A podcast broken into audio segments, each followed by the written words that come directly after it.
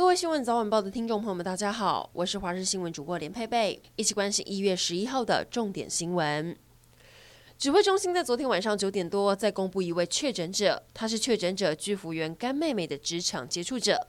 现在又传出还有一位女性也确诊，两个案例会在等一下疫情记者会上公布。目前知道男同事的 CT 值二十点二，女同事还不确定。而他的小孩就读中立某一所国小五年级，今天预防性停课一天。到目前为止，桃园已经有两所国小停课到寒假，七百零八人采检都是阴性。另外，中立、龟山先前预防性停课的三间国中学生裁剪也都是阴性，今天顺利复课。桃园市长郑文灿表示，防疫规格才高标准，只要有一个人确诊，就全校停课十四天，避免疫情在校园蔓延开来。桃园机场群聚案不断扩大，现在也往南延烧到高雄。其中一位确诊个案按一七五零五，八岁孩童，他是居服员儿子的同学，他们在同一个安亲班，感染源就是机场负责手推车的工作人员。因为这名男童曾经在跨年十二月三十一号到一月二号由高雄三天两夜，在高雄的足迹也曝光了。当时入住万豪酒店，去吃鼓山的炭祖麻利，又去了异想天地。汉神巨蛋百货今天也停业清销。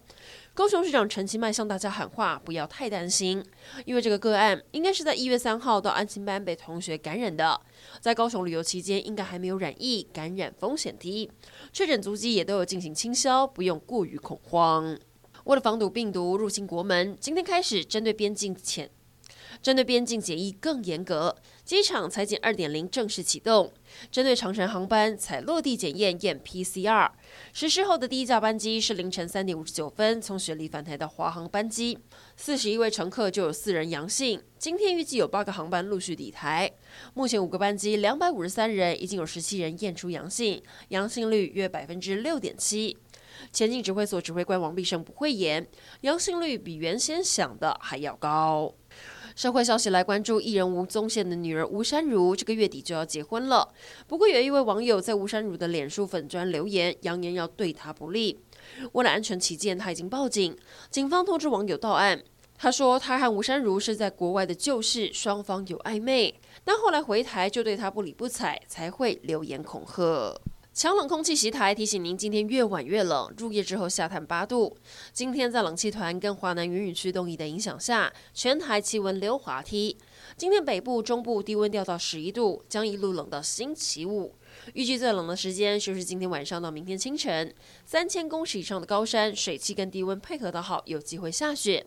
但接下来会慢慢转干，所以想要追雪，可要把握机会。国际消息来关注：猪心移植到人的身上有可能吗？美国马里兰医学中心将一颗猪心成功移植到一位病患身上，目前换心第三天了，恢复状况良好。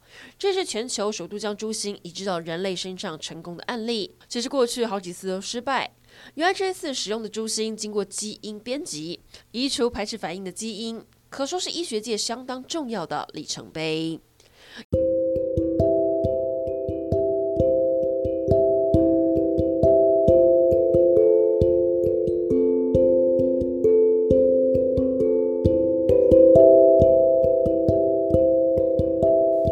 以上整点新闻，感谢您的收听，我们再会。